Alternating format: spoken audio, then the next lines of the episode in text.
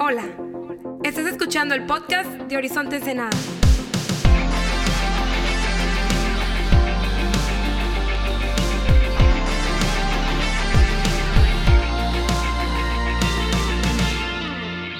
Hey, ¿Qué onda, Horizonte? ¿Cómo estamos? Qué chido tenerte en casa un fin de semana más. Si tienes tu Biblia, puedes abrirla a Marcos capítulo 11 y en lo que haces eso quiero, dar, quiero darle la bienvenida a unos amigos que nos están visitando. El pastor Jorge Sánchez de Antesala, una iglesia aquí en Ensenada que tiene poco que inició, un tipazo la neta, y su, iglesia tiene un mes que se plantó bien, un, mes. Entonces e, él es, él es papá de una iglesia que está en, en, estado de infancia, es un bebito. También nos acompaña Josué de la Fuente Tijuana, que es muy chido tenerte en casa, bro y Lalo de, de, la iglesia Armadura también, Armadura, ¿no? Sí, de Armadura en Tijuana. Entonces, qué chido tener unos cuantos pastores aquí en casa, recibiendo un poco junto con nosotros. Pero bueno, si tienes tu Biblia, ábrela, como dije, a Marcos capítulo 11, versículo 27. Vamos a leer hasta el 12, 12. Y normalmente lo que hacemos es que lo leemos, oramos y después lo desmenuzamos como cacho por cacho. Pero cuando estaba viendo eso, dije, ¿sabes qué? Es, una historia y, creo que lo mejor sería leerla detenidamente y nada más hacer referencia a ella. Entonces, eh, no la vamos a volver a, leer después de la primera vez que la lea. Entonces, con más razón para que me acompañes a, leer, a leerla detenidamente, ya sea en las pantallas, ay Dios mío, en las pantallas atrás de mí o en tu teléfono. Dice así, Marcos 11, 27. Nuevamente entraron en Jerusalén. Mientras Jesús caminaba por la zona del templo, los principales sacerdotes, los maestros de la ley religiosa y los ancianos se le acercaron. ¿Con qué autoridad haces estas cosas? le reclamaron. ¿Quién te dio el derecho de hacerlas? Les diré con qué autoridad hago estas cosas si me contestan una pregunta, respondió Jesús. ¿La autoridad de Juan para bautizar provenía del cielo o era meramente humana? Contéstenme. Pero ellos discutieron el asunto unos con otros y decían, si decimos que él provenía del cielo, preguntará por qué nosotros no lo creímos a Juan. Pero si nos atrevemos a decir que era meramente humana, pues tenían temor de lo que haría la gente, porque todos creían que Juan era un profeta. Entonces, finalmente contestaron, no sabemos. Y Jesús respondió, entonces yo tampoco les diré con qué autoridad hago estas cosas. Siguiente capítulo 12. Después Jesús comenzó a enseñarles con historias. Un hombre plantó un viñedo, lo cercó con un muro y cavó un hoyo para extraer el jugo de las uvas y construyó una torre de vigilancia. luego les alquiló el viñedo a unos agricultores arrendatarios y se mudó a otro país.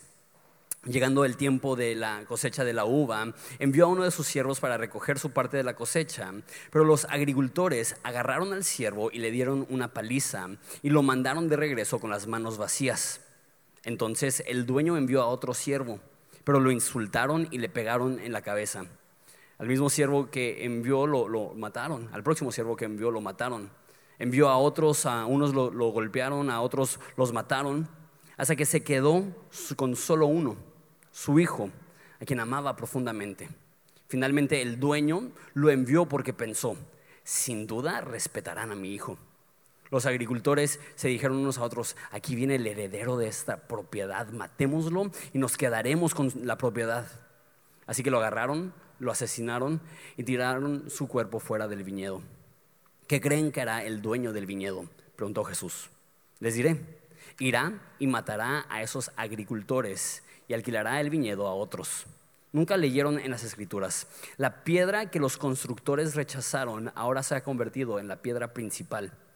Esto es obra del Señor y es maravilloso verlo.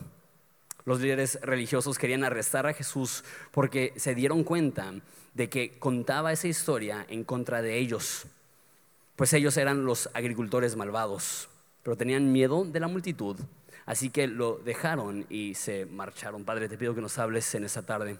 Padre, es una parábola bien intensa, es un mensaje bien fuerte, pero al mismo tiempo eh, es, es uno de los conceptos principales, prioritarios que tenemos que creer, entender y asimilar como cristianos. Entonces, Padre, te pido que nos ayudes a entenderlo en el nombre de Jesús.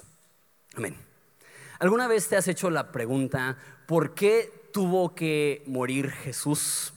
Y sé que la respuesta y más en un lugar como México, que casi todos son o cristianos eh, protestantes o cristianos evangélicos o, católicos, la mayoría de personas dicen, Jesús tenía que morir para perdonar nuestros pecados para poder ir, al cielo. Esa es la respuesta que la mayoría de gente daría. Pero si, si retrocedemos un poco y lo analizamos de un, de un punto un poco más... Eh, sin toda la información que ya tenemos de la Biblia, la pregunta sería, ¿Y por qué la forma que Dios decide salvar a la humanidad es a través de la muerte cruel de su Hijo? Es más, si lo pensamos hasta está extraño, está raro. Si Dios realmente está en su trono y Él decide todo lo que sucede, Dios escogió que la forma que la humanidad iba a ser rescatada iba a ser a través de la humillación de su hijo, del sacrificio de su hijo, de la muerte de su hijo? Es una pregunta un tanto difícil, pero la respuesta a esa pregunta es la esencia de lo que creemos como cristianos. ¿Por qué tenía que morir Jesús? Y sé que es una pregunta básica, pero al mismo tiempo siento que es algo que no hemos muchas veces analizado a fondo. En esta parábola vemos el por qué Dios escogió que el método en el cual Él iba a rescatar a la humanidad iba a ser a través de la muerte de su Hijo. La historia empieza, los principales sacerdotes, los escribas, eh, quieren matar a Jesús. Entonces se acercan porque entienden que la multitud ama a Jesús y tienen que ser bien cuidadosos. Y lo que quieren hacer es tornar a la multitud en contra de Jesús. Entonces le hacen la pregunta, ¿con qué autoridad haces las cosas que hacen? Porque si Jesús contesta con autoridad divina, ellos dirían, ves, es un blasfemo porque está diciendo que habla eh, de parte de Dios. Y si él dice, no, pues yo tengo mi propio mensaje, entonces las personas dirían, ¿por qué le creen si es un simple hombre? Entonces están intentando tenderle una trampa a Jesús y Jesús se las voltea y le aplica exactamente lo mismo a ellos. ¿Y ustedes qué dicen de Juan el Bautista? ¿Él, con qué autoridad lo hizo? Y si responden de Dios, la gente diría, pues entonces, ¿por qué no lo creyeron? Y si dicen de hombre, se iban a enojar porque la gente lo veía como un profeta. Y las personas están tan enojadas con Jesús que quieren matarlo. Entonces Jesús describe su condición, la condición de los fariseos, dando una parábola, donde dice que hay un hombre que tiene un viñedo, que pone un cerco, que hace un hoyo, que pone una torre de vigilancia y se va a vivir a otro país.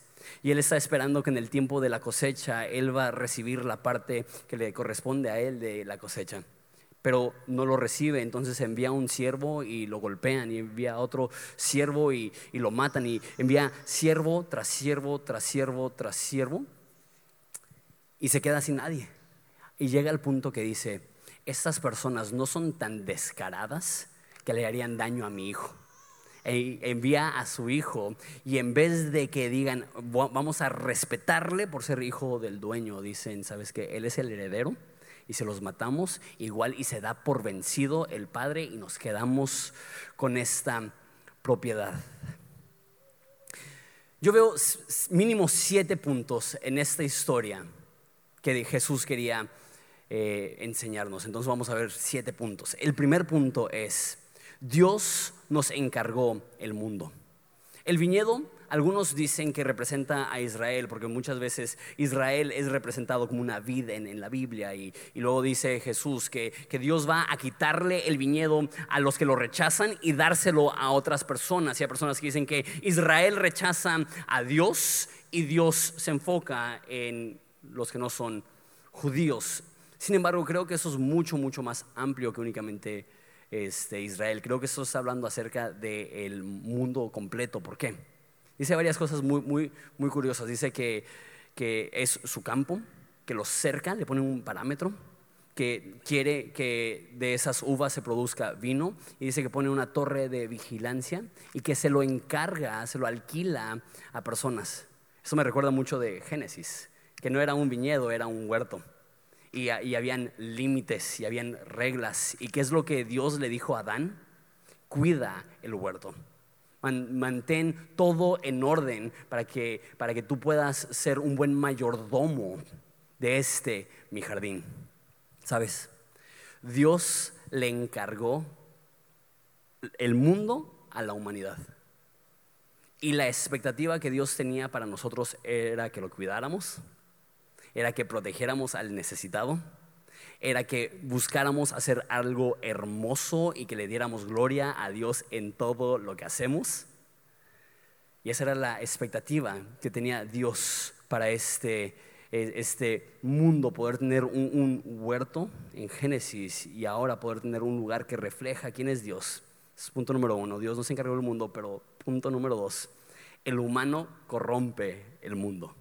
La Biblia nos dice que aquellas personas que rechazan a Dios, su Dios es su vientre. Es la, reina Valera, pero lo que quiere decir eso es que, las personas que rechazan a Dios son llevados por sus impulsos, por sus deseos, por, por aprovechar y abusar de las demás personas y, utilizamos todos los recursos que Dios nos da en vez de para bendecir, para lastimar y perjudicar y el dinero que Dios nos dio para, para ayudar lo usamos para aplastar y la fuerza que Dios nos da para proteger, la usamos para pisotear y, y, la religión que Dios nos dio para dar un orden, la usamos para oprimir y no hace falta más que levantar la mirada y ver alrededor para poder decir, el mundo no está como Dios lo creó, porque cuando Dios crea el mundo dice que es bueno en sobremanera y cuando el hombre entra y peca, desde ese momento empieza a haber una disfunción en todo el mundo. Dios crea el mundo perfecto nos los da. ¿Y qué es lo que hace el hombre? El hombre corrompe la creación de Dios. De hecho dice Romanos que eh, el pecado lo, que realmente es es que el humano decide darle gloria a lo creado en vez de gloria a Dios. Dice que no lo tomaron en cuenta como Dios y no le dieron gracias, sino que glorificaron lo creado y le dieron culto y le rindieron culto a lo creado. El mundo está roto porque el humano que fue diseñado por Dios para llevar el planeta hacia sus pies, regresarle a Dios lo que le pertenece, lo, usa para su propio bien, para sus propios deseos. Punto 3. Dios manda siervos. Eso está hablando una vez más, quizá también a Israel que manda a los profetas, recordando vez tras vez, regresa a Dios, regresa a tu Padre, regresa a la verdad, regresa a la esperanza. ¿Qué es lo que hizo Israel vez tras vez tras vez? Rechaza a los profetas, mata a los profetas. Jesús mismo le dijo a los fariseos, ¿cuál de los profetas no mataron? No llegaban con este mensaje y lejos de recibirlo como una palabra divina, se sentían amenazados y mataban a los mensajeros de Dios.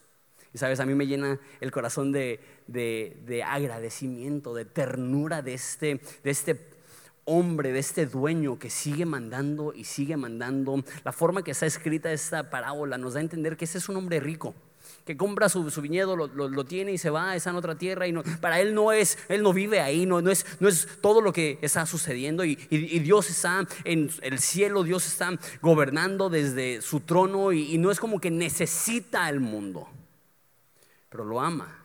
Y sigue mandando mensajero tras mensajero tras mensajero diciendo, regresa a casa, dame la gloria que me pertenece, permite que el mundo opere dentro de los confines que deberían de tener.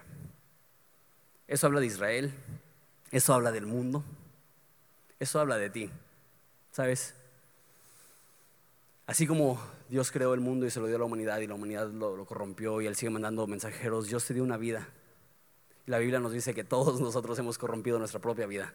Todos nosotros hemos tomado decisiones que nos han herido, que nos han lastimado, que nos han alejado del propósito de Dios, que no nos han permitido darle a Dios la gloria que Él merece. ¿Qué es lo que hace Dios? Vez tras vez envía mensajeros. Ese mensajero quizás sea tu abuelita cristiana, que no dejaba de orar por ti, que no dejaba de decirte, mi hijito, vamos a la iglesia, Dice, ay, nana, esta semana no. E, e, ese siervo puede, que sea un amigo de la prepa, del que tú te burlabas. por religioso, por aleluya, que te decía, hey, ¿sabes qué? Vamos, a la iglesia, eh, eh, vamos al grupo de jóvenes o lo que sea, y Dios te ama tanto que te ha enviado personas, pero sabes que la Biblia nos dice que Dios no solamente envía a personas, y que nos dice que envía a su Espíritu Santo a convencer al mundo de justicia, de juicio, de pecado, que, que cada ser humano Dios le está enviando señales, regresa a casa, Te amo. Puedes estar completo. No tienes que vivir disfuncional. No tienes que vivir corrompido. No tienes que vivir perdido. Regresa a casa. Lo hace a través de personas, lo hace a través del Espíritu Santo, lo hace a través de la creación misma, que levantas la mirada al cielo y sabes que hay algo que te está atrayendo hacia lo divino, atrayendo hacia tu Padre, atrayéndote hacia tu Padre. Ay, pero la tendencia humana es rechazarla, rechazarla. Y no quiero, y yo quiero mi autonomía, y yo quiero hacer las cosas a mi modo. Y Dios es tan paciente que sigue enviando, y sigue enviando. Punto número cuatro. Los religiosos son propensos a rechazar a Dios. Esa parábola está yendo dirigida específicamente hacia los religiosos. Ojo, eso es súper importante. A veces, los más propensos a rechazar a Jesús no es la gente que vive en rebelión, es la gente que vive en religión.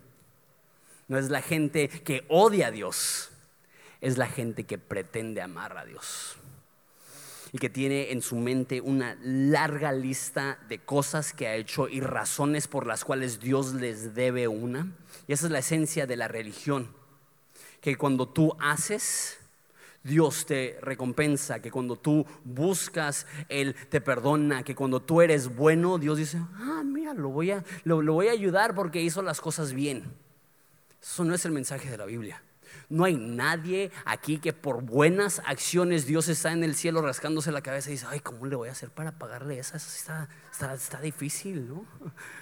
Ahí sí voy a batallar para recompensar tal acción tan noble, ¿no? Así no es Dios. No hay nada que nosotros podemos hacer para acercarnos a Dios a través de nuestro mérito o nuestro esfuerzo o nuestras acciones.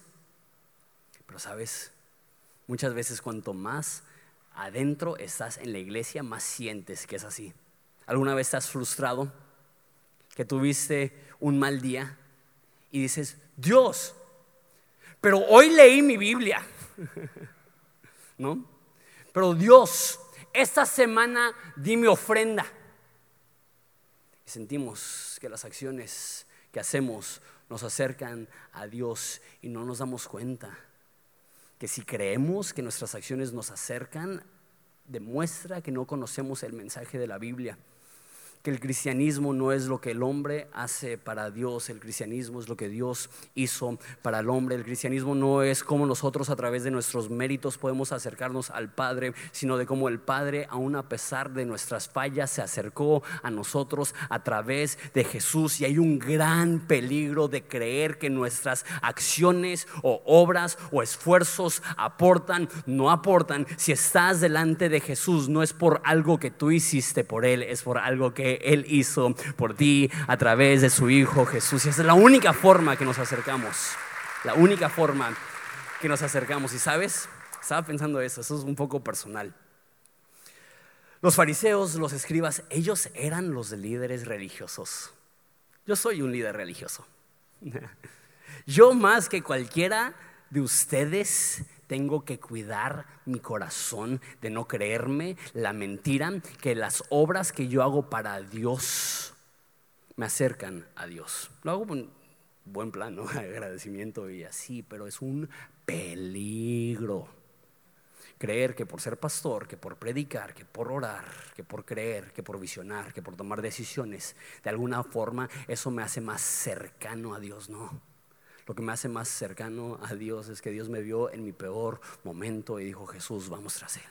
Vamos a amarlo, vamos a perdonarlo, vamos a darle esperanza, vamos a removerle su pecado, vamos a limpiarlo, vamos a eh, dejarlo entrar en nuestra presencia.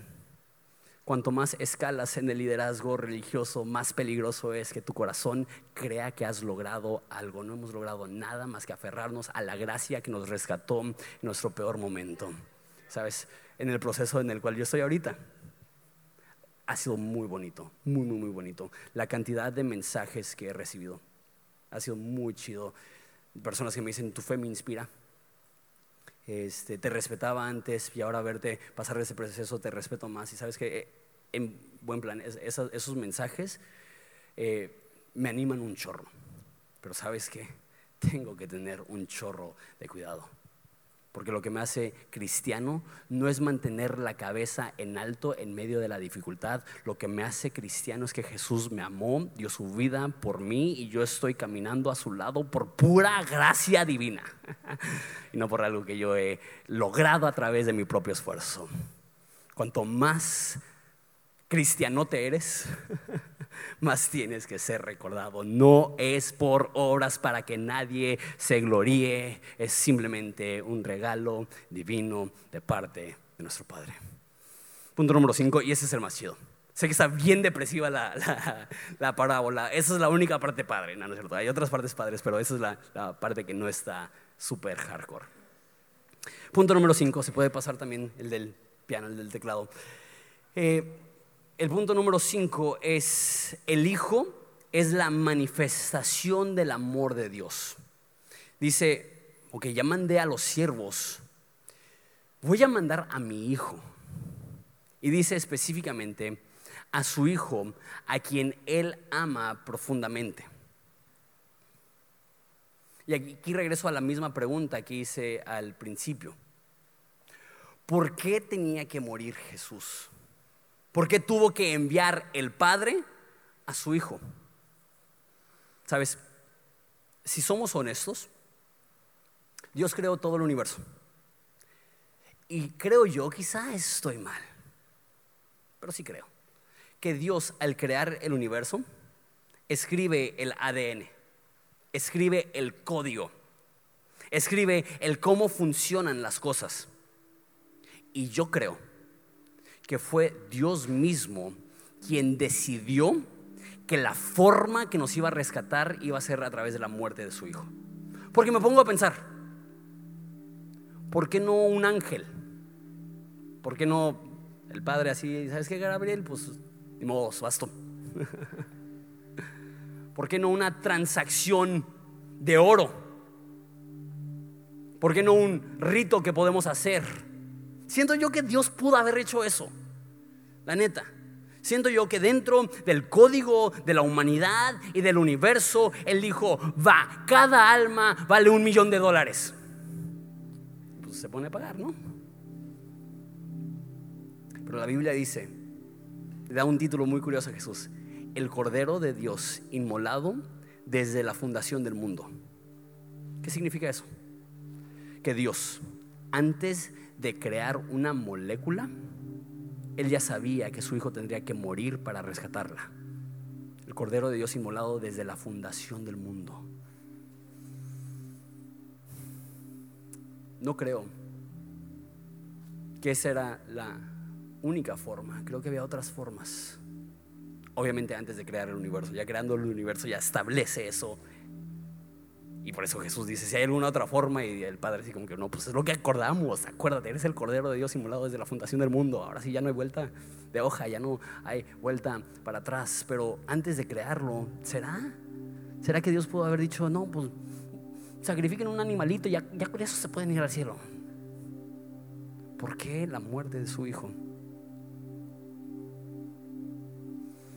Porque Dios es amor. Creo que todo lo que Dios hace, lo hace para manifestar ese amor. Y si hubiera sido fácil rescatar a la humanidad, sería un amor barato. Sería un amor superficial. Me pregunto si Dios antes de crear el universo dijo, ¿qué es lo más costoso que puedo hacer?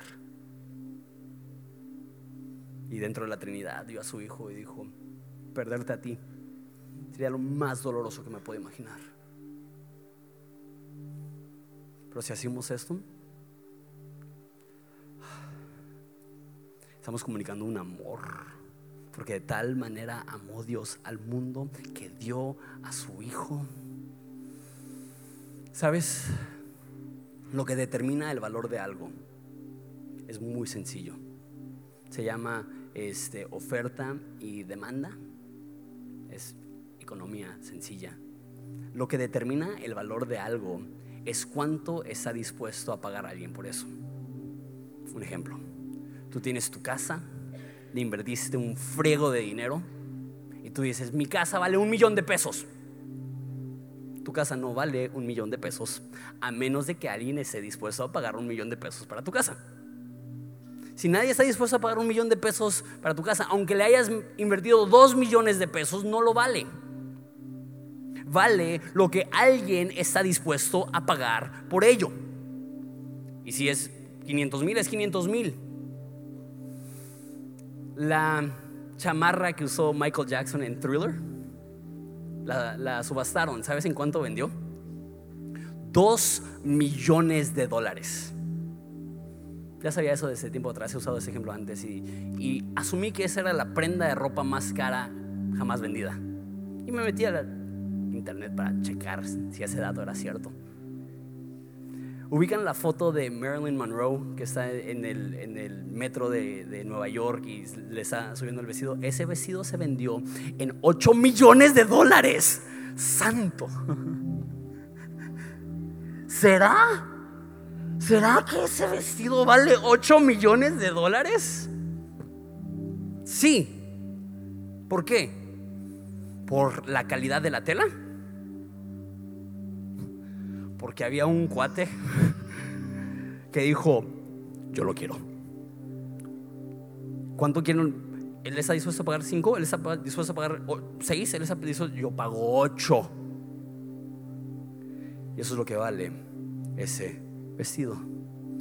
Nos dice la Biblia que no debemos de pensar que Dios nos compró con oro o plata o algo perecedero, sino con la preciosa sangre de su Hijo. Y lo que determina nuestro valor es que Dios dijo, ¿cuánto vales? Pues voy a pagar el, el precio máximo, la sangre de mi Hijo para rescatarte. Y en ese sentido el valor no proviene de adentro para afuera, no es tu carne, no es tu hueso, no es tu corazón y no es tu mente. La Biblia dice que, Dios sabe que somos polvo, pero no nos valora como polvo. Dice, ah, no es nadie. Él, desde antes de la fundación del mundo, dijo, mi hijo, a cual, el cual amo, es el precio que estoy dispuesto a pagar. ¿Qué significa eso? Escúchame bien. La muerte de Jesús eleva tu valor ante el Padre al nivel de su Hijo Jesús. Y sé que se escucha bien raro eso. No, ¿cómo crees? El Padre valora a Jesús más que yo. Entonces, ¿por qué Romanos dice que somos herederos juntamente con Cristo y coherederos? No sé si entiendes la cultura hebrea. El hermano mayor tenía una doble herencia. El hermano mayor era más importante que todos los demás. Y el padre dice, ¿sabes qué? Te voy a dar la misma herencia que a Jesús mismo. Eso me vuela la cabeza. Yo sí siento, y quizás son problemas de baja, baja autoestima, yo sí siento que con un sacrificio de un pollito o algo así, con eso hubiera basado para salvarme. Pero Dios dijo no. dijo no. Yo quiero que Jonathan sepa el resto de su vida que yo lo amo como amo a Jesús. Jesús mismo dijo, así como el Padre me ha amado a mí, así yo les amo a ustedes, permanezcan en mi amor. ¿Por qué tuvo que morir Jesús? Era la forma de mostrar cuán vasto y cuán profundo y cuán ancho es el amor de Dios que sobrepasa todo entendimiento. Y Jesús para crear las galaxias no sudó ni una gota, pero para salvar a un pecador tuvo que sudar gotas de sangre porque él entendía eso es lo más grande que puedo hacer y le costó todo y vertió toda su sangre. ¿Qué significa eso? Ese es el amor que Dios tiene por ti.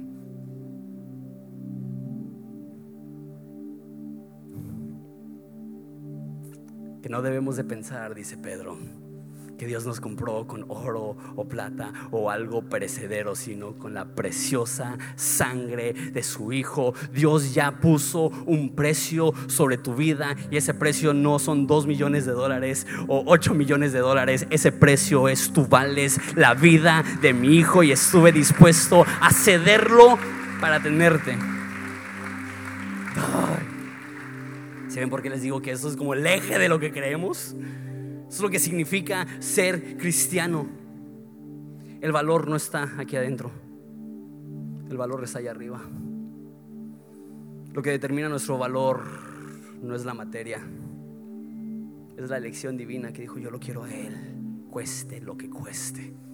Nuestro valor no sale de adentro hacia afuera, nuestro valor desciende de arriba hacia abajo. No es lo que tú sientes que determina quién eres, es lo que Dios ha dicho de ti. Y Él dice, yo mando a mi hijo amado con tal de poder rescatar a esa persona. Dos puntos más. Ese, ese fue el chido. El siguiente es el gacho. Porque está muy fuerte la parábola, está súper, súper fuerte. Punto número 6. Subo tan largo el 5 que se me apagó el iPad, pero bueno. Punto 6.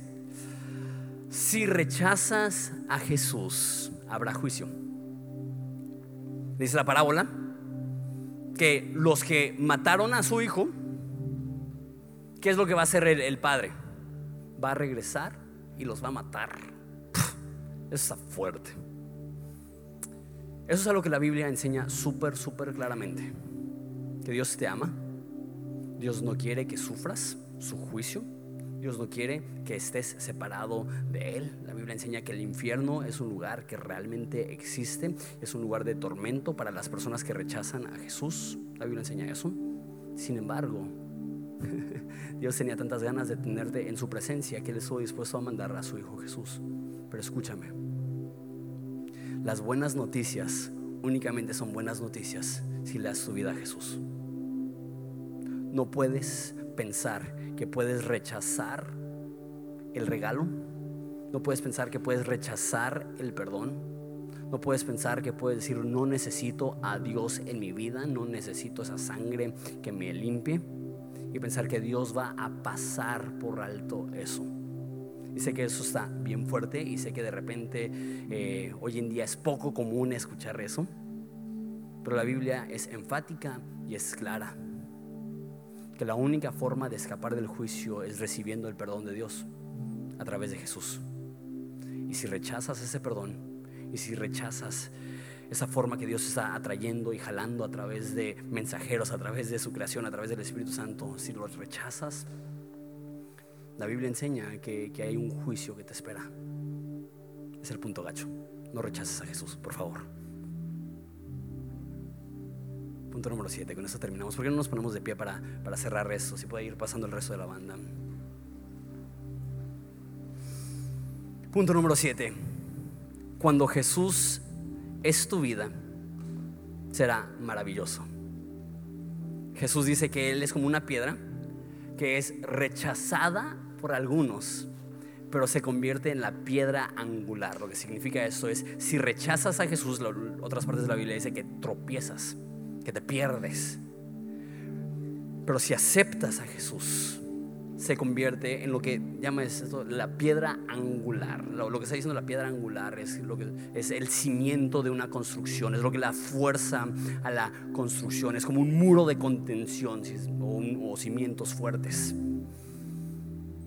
Y dice, déjalo leo porque no, lo puse ahí palabra por palabra, pero dice eh, que la piedra que los constructores rechazaron se ha convertido en la piedra principal.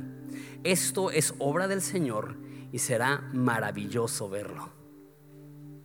Rechazas a Jesús, tropiezas, pero escúchame, recibes a Jesús y Él construye tu vida de un modo seguro cuando Jesús es dueño de tu corazón, vives con paz.